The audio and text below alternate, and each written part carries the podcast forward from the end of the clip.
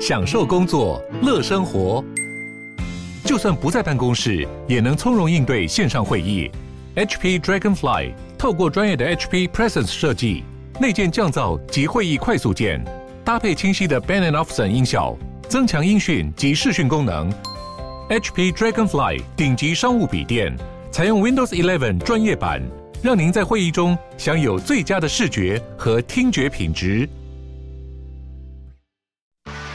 热门财经议题、即时投资快讯、焦点新闻话题，陈凤欣与您同步掌握。欢迎收听《财经起床号》。Hello，各位听众，大家早！欢迎大家来到九八新闻台《财经起床号》节目现场，我是陈凤欣。一周国际焦点呢，今天的国际新闻非常的多。在我们现场的呢是丹江大学国际事务与战略研究所副教授，也是中华战略前瞻协会的理事长李大中李副教授。也非常欢迎 YouTube 的朋友们一起来收看直播。好，上个礼拜呢，全世界最关心的当然就是。俄罗斯跟西方国家的三场会谈啊，美俄第一场，接着是俄罗斯跟北约第三场，其实它就比较是各说各话的，那是这个欧洲安全事务理事会，这有五十七个国家，其实俄罗斯也是成员国哈，所以它就比较是一个大平台。三场会谈无功而返，看来情势好像变得更紧张。对，上个礼拜哈，这个重头戏从日内瓦到布鲁塞尔到维也纳。那最后的结果是陷入僵局啊，大家还是各说各话，是无功而返。那主要的症结点应该还是在乌克兰的这个北约的这会议上面。所以，我们从峰会之后，大概唯一的一个共识是，呃，美国承诺说，哈，西方会针对俄罗斯在十十二月中啊所提出的一系列的清单跟要求，会逐一的书面回复。那俄罗斯也会针对西方国家的回复，再逐一的回复，这是到目前为止唯一的共识。那在会后其实还是在互相放话啊，因为我们看美国的副国务卿在接受访问的时候，还是软中带硬。他第一个讲说，这个沟通的大门还是会敞开。那接下来讲说啊，如果俄罗斯轻举妄动，我们会有十几套的剧本，针定针对各种乌克兰情势的想定，会有一个。逐一回复的方式，回应的方式，但细节他可能并没有说。那第三个，他是说这个呃，这个五角大厦发言人他更加码，意思是说，呃，他目前啊，他们认为俄罗斯在乌克兰还会有所谓的假期行动，假期行动就是一个所谓的嫁祸行动，他就把所有的想定先把它摊开来讲，说有可能俄罗斯会资助，会去攻击亲俄罗斯的乌克兰分离主义者。然后嫁祸是乌克兰政府军，那给予俄罗斯啊行动的一个借口，这是国防部发言人所说的。那还有一些情资，就是他再把二零一四年的情况讲出来，说还是有可能俄罗斯会复制二零一四年的这个所谓的克里米亚事件啊，运用各种各样的混合战、心理战去做打击。那与此同时，上礼拜还有一个乌克兰的这个政府部门。被骇客攻击，那通通把这账算到是俄罗斯有组织的骇客身上。那这是俄罗斯的，这是美国的部分。那其实俄罗斯的回应也并没有很软，嗯，意思是说哈，俄罗斯的这个克里姆林宫的新闻发言人说：“你看，你都说我们要对乌克兰有任何的军事行动，到目前为止，我告诉大家，这些一切都是空穴来风。”我们并无意要做这样的一个所谓的攻击。那同时，俄罗斯驻乌克兰驻美国的大使他也讲得很明白，他说：“其实一切问题的核心就是冷战结束之后，北约不断的东扩，这个地方是俄罗斯最关切的。他希望能够在书面的这回应里面看到美国跟这个北约盟国啊一些白纸黑字的一些保证跟证明。”嗯，那《纽约时报》还透露说。啊，根据俄罗斯的暗示了，如果西方国家啊无法达到要求的话，不排除在美国的家门口要部署核弹。这当然是有点是一种这种恫吓，但不见得会实现。但是意思是说，会让大家联想到一九六二年的古巴危机。嗯，那呃就是说，假设俄罗斯如就是如法炮制，你在我家门口做这些，我就在你的后院做这些，那大家就说，那那有哪些可能性？不外乎可能是古巴啦或委内瑞拉这些选择，但是几率可能都没那么高。我认为古巴短期之内是不太可能会接受俄罗斯要去射飞弹的要求，对，因为古巴跟美国在奥巴马时期的时候改善关系，是。我相信他们也很希望在拜登的时候继续改善关系，而不会再回到川普时期。但委内瑞拉的情况就很难说了，是是，所以这一切都还有待做进一步的一些一些状况。嗯，但目前为止就是。呃，北约跟这个美国的态度是还是很维持很强硬，就是说我知道，当然知道，呃，你最最在意的是乌克兰的北约的会籍，但是我这个北约跟美国的态度到现在为止，至少官方上没有改变。嗯，这个事情是属于北约跟乌克兰的事情，俄罗斯并没有否决权，你并没有任何说话的余地。嗯，这是最最重要的。但是对俄罗斯而言，这就是他很重要的一个生死的关键。他认为说这是步步紧逼，这是我的战略缓冲区。啊，如果北乌克兰都成为北约的一部分，那基本上已经到我家门口，我的防御的纵深就没有。对我来说，就是一个芒刺在背。好，那么这边呢，其实有一有一张啊，这个是英国的《泰晤士报》呢所做的地图。从这个地图里头，你可以看到，嗯，在这个呃蓝色的部分呢，它是北约的国家；那这个粉红色的部分呢，就是俄罗斯。中间呢有一大块哦，是没有加入北约，但也不是俄罗斯的国家，其实就只剩下了白俄罗斯跟乌克兰啊。你从这里面可以很清楚的看到，而在这里面呢，就是北约的战斗群啊，其实已经部署到了。你这里面可以看到，就在俄罗斯的家门口，包括了像爱沙尼亚哈，然后拉脱维亚也有一个战斗群。那这边呢有一个立陶宛啊，它这里面标的是红色，其实它应该是标蓝色的，因为它也是北约成员国。它有三个战斗群，然后是由德国来负责的哈。然后呢，波兰小组的部分呢是由美国领导的，也有两个以上，呃，也有一个战斗群。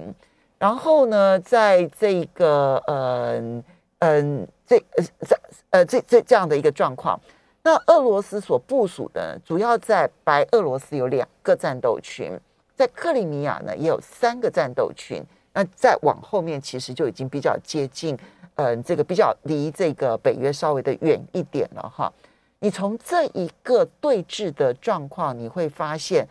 对于俄罗斯来说，其实爱沙尼亚、拉脱维亚、立陶宛所部署的战斗群，其实已经在家门口了。如果再加上乌克兰的战斗群的话，那俄罗斯的这个焦虑会很深，嗯、这是可以想象得到的。是，嗯啊，因为这个所谓战斗群的部署，大概是从二零一六、二零一七年开始啊，主要是因为之前的克里米亚危机啊，所以在爱沙尼亚、拉脱维亚、立陶宛跟波兰，北约有部署，那分别是由英国、加拿大、德国跟美国所主导，但是这些兵力的派遣基本上的数目都不大。他的一个战斗群基本上是以营级为主力啊，比如说美国、英国可能派遣这个七百到八百人的一个部队作为一个骨干，它是属于前进部署的性质，再搭配其他国家啊，增进这些国家的这些盟国的联合作战的能力。它后面会有一个比较大量的快速反应的部队，可能是几万人，但在前沿它大概是做比较机动性的这种部署。但是对于俄罗斯而言，当当然。嗯，也就是就是在我的家门口，嗯，这还是非常非常的关键。所以目前来说，就是这些议题就成为之后要探讨的。因为呃，给的清单里面，其实呃，这个乌克兰是最重要的议题，但是里面还牵涉到很多军事的部署、军力的裁减，是有一些交换的空间。但是明着来讲，美国跟北约他不会摆着说，我就不会让乌克兰进入。刚刚我们看到说，美国说他们已经有很多套的剧本，对，很多套，然后去应对俄罗斯。但是从现在的讯息来看，有任何人知道俄罗斯会采取什么行动吗？并没有办法很明确的判准。那所以这里面还是很多是私下的一些呃一些很这种计划啦，一种一种各式各样的模拟跟应应。嗯，那我相信这些。所谓的剧本里面，当然有直接是跟军事相关，但现在卡在一个重要的地方是，乌克兰目前还并不是北约的盟国、北约的成员国，所以要适用北约第五条，也有一些这个制度上的一些一些问题。所以到目前为止，包括英国、美国这北约里面最重要的两个要角，他所谈的大概还是比较多是在经济制裁跟外交上的制裁，他并没有告诉大家说，假设最不幸的状况发生在军事上，美国。看北约的盟国会如何去做，所以是最重要、重最重要的问题。我听到了一种假定啊，这个假定是呢，因为呃，包括立陶宛跟波兰都有表明，如果俄罗斯进呃这个攻打乌克兰的话，他们就会出兵协助乌克兰。到目前为止呢，愿意出出兵协助乌克兰的只有立陶宛跟波兰，其他的北约国家，包括美国都，像美国是明确表明说是不会出兵的哈。那但是如果立陶宛跟波兰出兵的话，那俄罗斯要不要打立陶宛跟波兰？如果他打了，那立陶宛跟波兰是北约国家，那北约就有正当理由去打俄罗斯了。嗯。我有听到一种这样的假定，在西方的媒体当中出现这样的假定，是是我是有高度的好奇，说这个成真的机会到底有多高？我觉得现在很难判定，因为我觉得最重要的关键是乌克兰的北约会期。但是我们上礼拜特地提到说，乌克兰其实在二零零二十三年前就提出北约的申请，到目前为止，他连最基本的这种这种所谓的候选国哈，他的一个北约行动计划都。不得其门而入，所以在包包括他宪法里面已经修正，他甚至把一些过去的一些中立的这些立场都拿掉，就是以加入北约、加入西方的体制为他最高的指导原则。但是问题是，北约到现在为止并没有办法达成共识。那在这样这么艰困的情况之下，我会觉得说有点是。这个我本将心向明月，无奈明月照沟渠。我都已经做到这个地步，可是我知道北越的盟国对这个议题里面没有办法达成共识。那里面有很多表面上的理由，比如你够不够符合我们的标准，民主啦、无人统治啦、国防预算啦。但是还有一个最重要的因素是，大家没有办法把它端到台面上来讲，就是俄罗斯的因素，也是一个。北约会员国里面没有办法达成因素共识的一个最重要的原因，这这是非常非常吊诡的。这是啊，整个嗯欧洲体系向东扩的一个难题。比如说，嗯，土耳其有一段期间非常亲西方，他一心一意要加入欧盟，但是呢三次被拒绝。对，然后那个理由千千万万种啊，那对土耳其来讲都不成理由，因为因为。比我条件更差的都加入你欧盟了，然后但是你就是不接受我土耳其。后来他们认定他是因为宗教原因啊，因为土耳其它终究是以伊斯兰教为主的一个国家，所以后来土耳其就整个向东走，然后呢，整个走向政教比较合一的这样子的一个路，其实跟他不断的被西方拒绝是有很大的关系，所以。所以西方的这个东扩这件事情，它不只是北约东扩，包括欧盟东扩，其实都有很大的困难度在那个地方。好，现在我们要看，我觉得现在世界在等普丁出招，嗯，不知道后续的发展。那或者是乌克兰到底会不会直接的跟俄罗斯上谈判桌来谈判啊？这个也是另外一个观察的指标。我们要嗯稍微休息一下。等一下回来之后呢，再继续来观察，因为俄罗斯现在已经表明了，在冬季奥运的时候，对，他会去北京，然后普丁会跟习近平会面来谈欧洲的情势，这样子的会谈又可能会造成什么样子的后续政治涟漪？休息一下嘛。欢迎大家回到九八新闻台财经起床号节目现场，我是陈凤欣。在我们现场的是淡江大学国际术语战略研究所副教授李大中李副教授，也非常欢迎 YouTube 的朋友们一起来收看直播。好，那么呃，西方跟俄罗斯呢，在乌克兰议题上面陷入了僵局。现在呢，俄罗斯可能要去跟中国协商乌克兰情势，这个时间点就是放在冬季奥运，因为普京很早就说他会出席啊。那那当然。这个习近平一定会跟他会面，能够谈什么呢？因为中国大陆距距离乌克兰终究是有相当的距离。对，但是这个这个动作对中国大陆来讲还是很重要，有点像是呃雪中送炭啊，冬寒冬中送暖。因为毕竟还是有一些国家在对这个冬奥做出各式各样理由的一些外交的背锅或是抵制，嗯，好，所以是这一次在冬奥开幕式里面，呃，普廷跟习近平会举行高峰这个会议。那前一天，其俄罗斯外长跟这个中国大陆外长王毅也会啊、呃、有一些会晤。那其实中中俄在，我觉得在最近里面是更加的紧密。那主要还是因为美国的战略压力，对、嗯，这非常非常的明确，硬生生的把这两个国家逼在一起。那其实这次见面也是习近平跟普京很久好一阵子没有实体的碰头。嗯，那去年他们曾经有两度这个视讯的这个这个这个对话，那有一次是呃电话的对话，那分别是在去年的六月跟十二月是视讯的一个对谈。嗯，那这个所谓的呃八月份的时候有因为阿富汗的议题曾经通过电话。嗯，那在十二月那次，其实他每一次的这个通话都有一些他的这个背景在里面。那十二月十五号那一次，其实就是在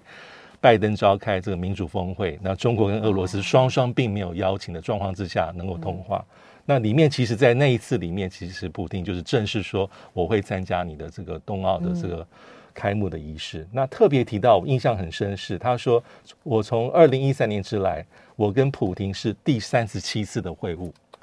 这是去年十二月，所以这一次应该是第三十八次。短短的八年当中，不管是实体，因为这两年还有这个这个视讯的峰会，达到了三十八次，所以每一年大概平均来说，可能有四次以上。嗯所以代表说非常的紧密。那在那一次里面的谈话的内容，也许就是这一次在这个二月四号两个人举行进行高峰会里面谈话的重点的一个铺陈或是一个复制。里面谈到非常非常多的东西。那基本上会有一点是在暗批西方跟美国，嗯，就所谓披着这个这个。呃，多边主义跟国际秩序规则的外衣在做霸权。嗯，那北京还是会说，我们希望能够在上上海合作组织，还有很多的国际的机构能够多加的合作。而且很重要的是，普京跟俄罗斯在上次的这个视讯会议里面，他特别讲到说，坚决反对在亚太地区里面建立各种形式的小圈子。嗯，还有各式各样挑拨中俄关系的一些小手段。嗯，这里面当然举到很多，包括 QUAD。包括去年的奥克斯等等等等，都是在里面。那还有一个是去年六月份时候，时候他们也进行过一次峰会，那次时间点也是很特别，就是在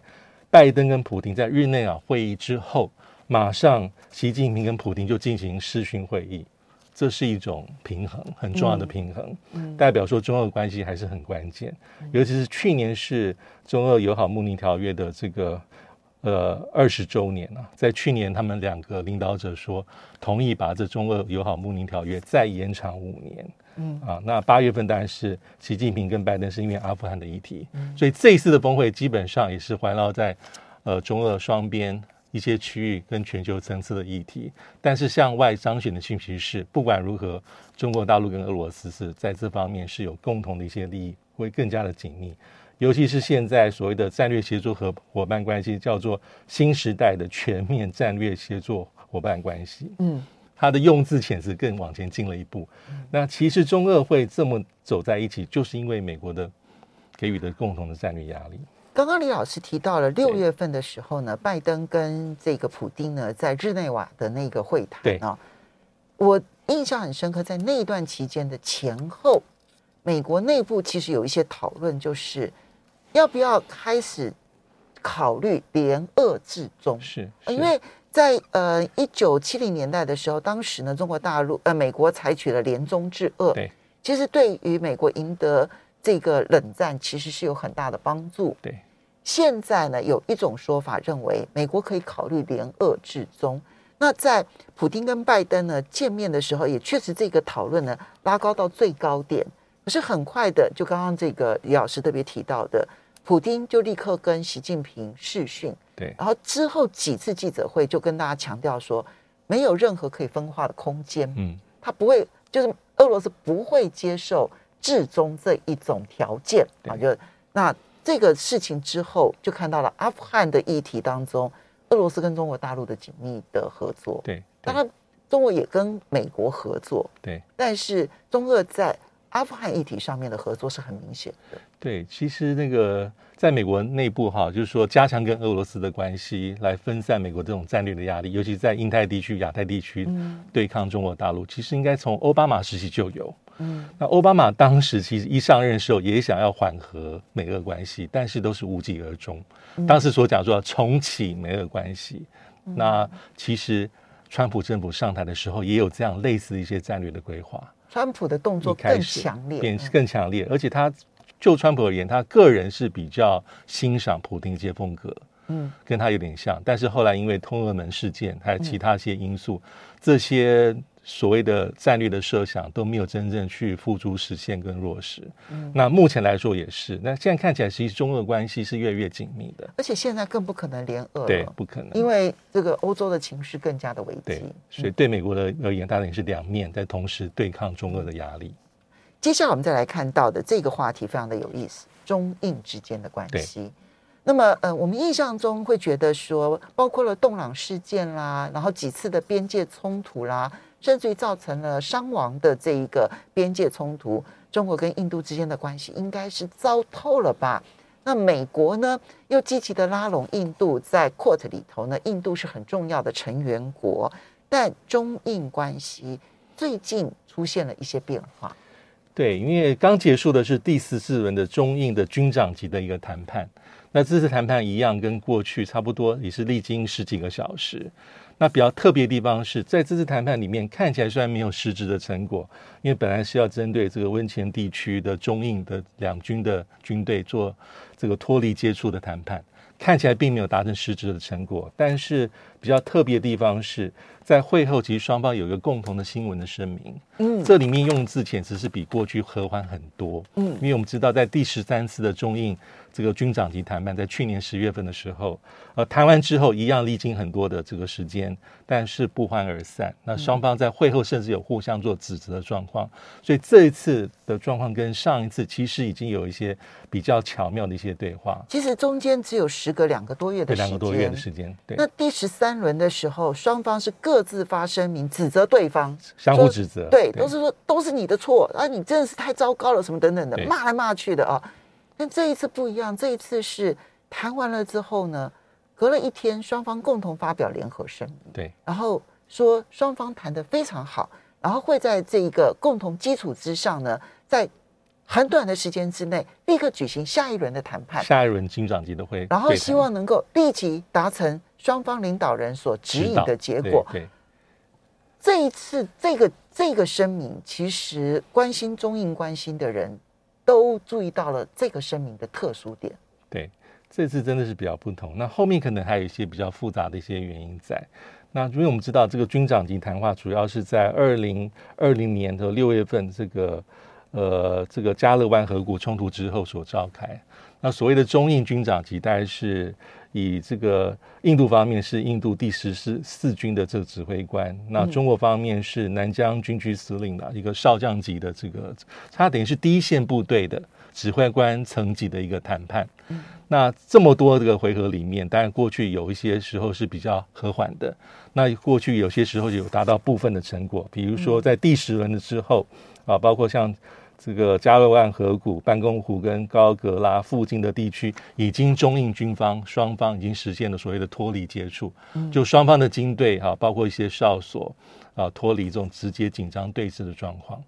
那但这一次比较不同的地方是有一些蛛丝马迹，是看起来是印度在外交政策上，其实它有些它的弹性的空间。嗯，啊，包括呃有一些指标了哈，包括印度有新任的这个驻中国大陆的大使。啊，罗国良，罗罗国罗国栋，他是一个呃所谓公认的中国事务的专家。那过去有很多比较特殊的一些经历，所以这些都是判断的指标。那还有一个很重要就是，呃，根据这个俄罗斯的消息指称，哈，就是未来会召开所谓的中印俄三边的峰会，意思是借由这三边的峰会。啊，让所谓的中国大陆跟印度也有一个在多边的场域里面有直接对话的空间。那这是俄罗斯发挥的主导。那其实印度一直有它在外交上一个比较大的一个战略的空间，它未必会完全去迎合呃美国，不管是从川普到现在所有的印太战略啊。所以呃，我有阅读到像方天赐教授他昨天有一个很很精彩的一个分析，它里面也特别提到一个很有趣的地方是，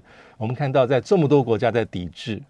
呃，杯葛不是很多，但十几二十几个北抵制北京的冬奥，但是在 QUAD 里面，美日印澳里面，但只有印度的特这个立场是比较没有跟随美国。那这些都是一个他在外交上有他的比较传统上的独立自主空间的一个呃重要的一个。印度还没有正式宣布啊，但是印度的媒体是报道说，那么印度总理莫迪呢，他决定要不抵制冬奥这样子。那印度的外交部是主张抵制的，但他决定不遵不遵从印度的外交部的看法，然后呢，要这个不抵制冬奥。当然，因为他还没有正式宣布，这个恐怕等他正式宣布之后才能做判断。对，嗯。对，所以这些都是值得观察的地方。那我们也知道，中印关系其实在经贸地经贸的部分啊，虽然在二零一七年洞朗冲突之后，曾经贸易量是下滑啊，但是现在它的贸易量的以去年而言的话，二零二一年的中印贸易总额是首次突破一千亿美金的大关啊，这当然是贸易上还是有些不均衡。没错，我们要这个稍微休息一下。所以中印关系是一个很微妙的，在二十二。呃，二零二二年最值得观察的一件事情，但我们休息一下，等一下回来节目现场喽。欢迎大家回到九八新闻台财经起床号节目现场，我是陈凤欣。在我们现场的呢是淡江大学国际事务与战略研究所副教授李大中李副教授，也非常欢迎 YouTube 的朋友们一起来收看直播。好，老师，接下来我们再来看到的是中东哦，有六个国家在上个礼拜呢陆陆续续的访问。中国大陆，对。啊，那这六个国家，因为从疫情发生之后呢，尤其是海湾四国，包括了这个嗯，沙乌地阿拉伯，还有科威特，然后不丹跟阿曼啊，这四个国家跟海湾合作理事会的这个秘书长，对，他们其实在疫情发生之后就再也没有出国过了，啊，结果呢，这个疫情还在持持续的情况之下，他到中国大陆去访问，对，然后在十二号跟十四号呢。又有伊朗跟土耳其去访问，这六个国家可以在中国大陆几乎同时了。好，虽然没有真正的百分之百同时，几乎同时，彼此之间有的又有世仇，要如何解读？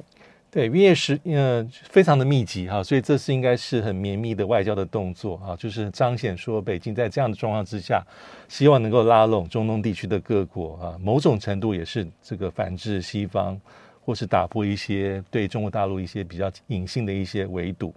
你看，一月十号到十四号，沙乌地阿拉伯、科威特、阿曼、巴林四国的外长，他们虽然不是一个一个多边的场域、多边的一个平台而碰头，但是一一的去到了这个中国大陆。一月十二号跟十四号是土耳其跟伊朗的外长访问中国大陆。我觉得这里面更特别的地方是，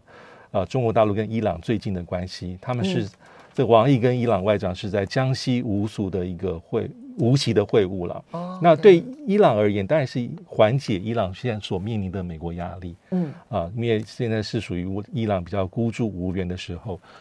对于北京来说，他做的动作也是雪中送炭。那尤其是去年哈，是这个呃伊朗跟中国大陆的一个很关键的年啊，就是呃因为呃在去年在双方。呃，这个呃，王毅其实去年曾经去过伊朗，对，对，然后有很多一些大的一些外交上的一些动作啊，包括呃签署所谓二十五年中国大陆跟伊朗的合作计划。那这在当时已经被大家很高度的关注，因为里面的投整牵涉到的金额将近快四千亿美金，将近十一兆的台币，就是方方面面的合作啊，包括能源基础设施、呃科技、医疗等等，网络安全。那总要主要是中国大陆的大投资，它分两个地方哈，一个是石油天然气跟石化这个产业里面，啊，中国大陆说允诺的投资是五年高达两千八百亿美金。嗯，那第二个部分是交通跟基础建设，中国大陆投资一千两百亿。那这个当然在伊朗内部有些不同的声音，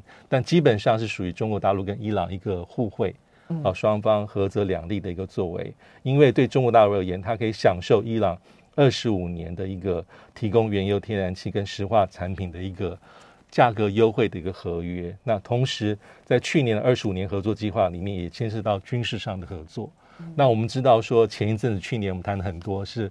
呃西方国家跟伊朗在重启的伊朗核子五加一的谈判。那第第七轮落幕，但是基本上也是无疾而终。嗯，那其实这两个国家，中国大陆跟伊朗，在这方面基本上有一个。比较奇奇异的脚步跟立场，包括在去年，他们就同时批判说，造成今天的状况的始作俑者，你不能怪伊朗，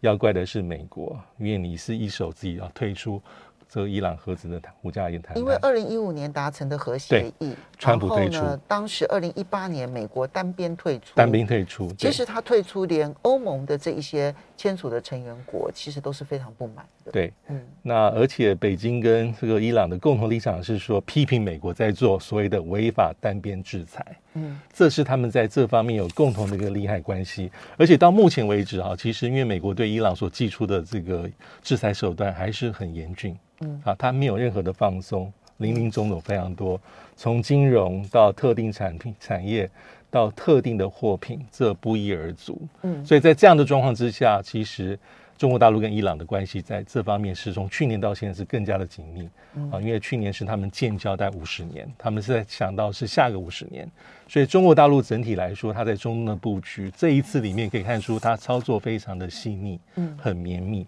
在这样的状况之下，基本上当然也是反制。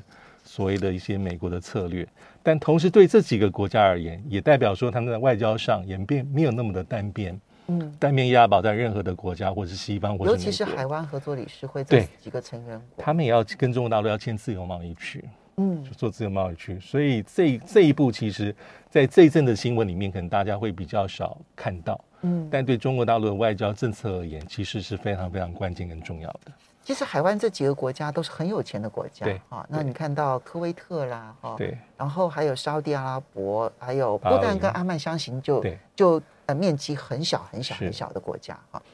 那么他们这一次看起来跟中国大陆就是达成了几项共识，包括了全面的战略伙伴关系啦，还有要开始洽谈，他们称之为叫做中海自由贸易协定，中海自由贸易协定就是跟海湾合作理事会，然后一起来谈。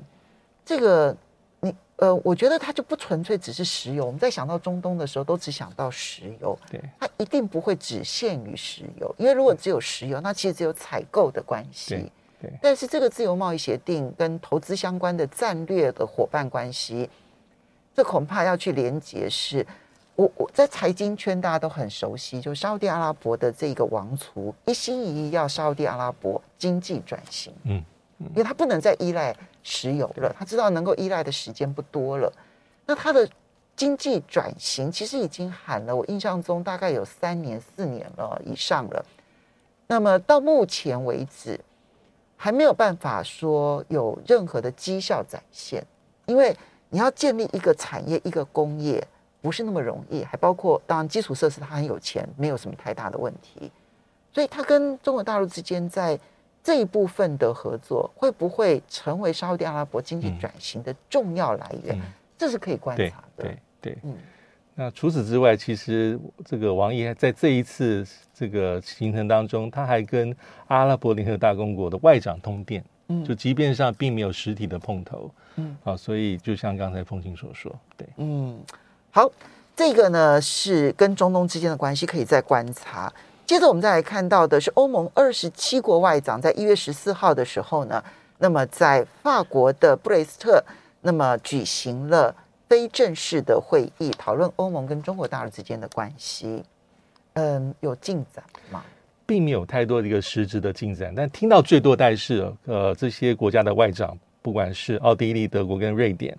都会说我们必须要团结，只有团结才不会被各个击破。但是这次会议的主轴是哈，如何去因应或是声援所谓的立陶宛，因为立陶宛被中国大陆进行各式各样潜在跟公开的制裁，嗯、但是并没有一些比较明确的一些实质可以做的事情。话说的很凶啊，话说，所以有些人会说比较口惠而不实，或是比较雷声大而雨点少。嗯、里面可能比较直接的、比较实务、比较务实的，可能是法国所提到的要去落实所谓的反胁迫手段的一个立法。这是比较比较明确的一个东西啊，意思是说，假设这立法能够实现之后，会给欧盟一些政策上的手段，嗯，去制裁那些非欧盟会员国对欧盟会员国的一些制裁。但是这些立法都旷日费时，不是说今天说要做到，明天马上可以做实现。那还有就是，假设走 WTO 的手段的话，也是要花很久的时间。对，所以呢，其实这个我我是看到 BBC 的报道哈，就是说。对了，话都说得很凶，但是看不到有任何实质的内容。对于化解立陶宛的情势，到目前为止还看不出有任何的进展。好，时间的关系，要非常谢谢李大中李教授带来的这一个一周国际焦点。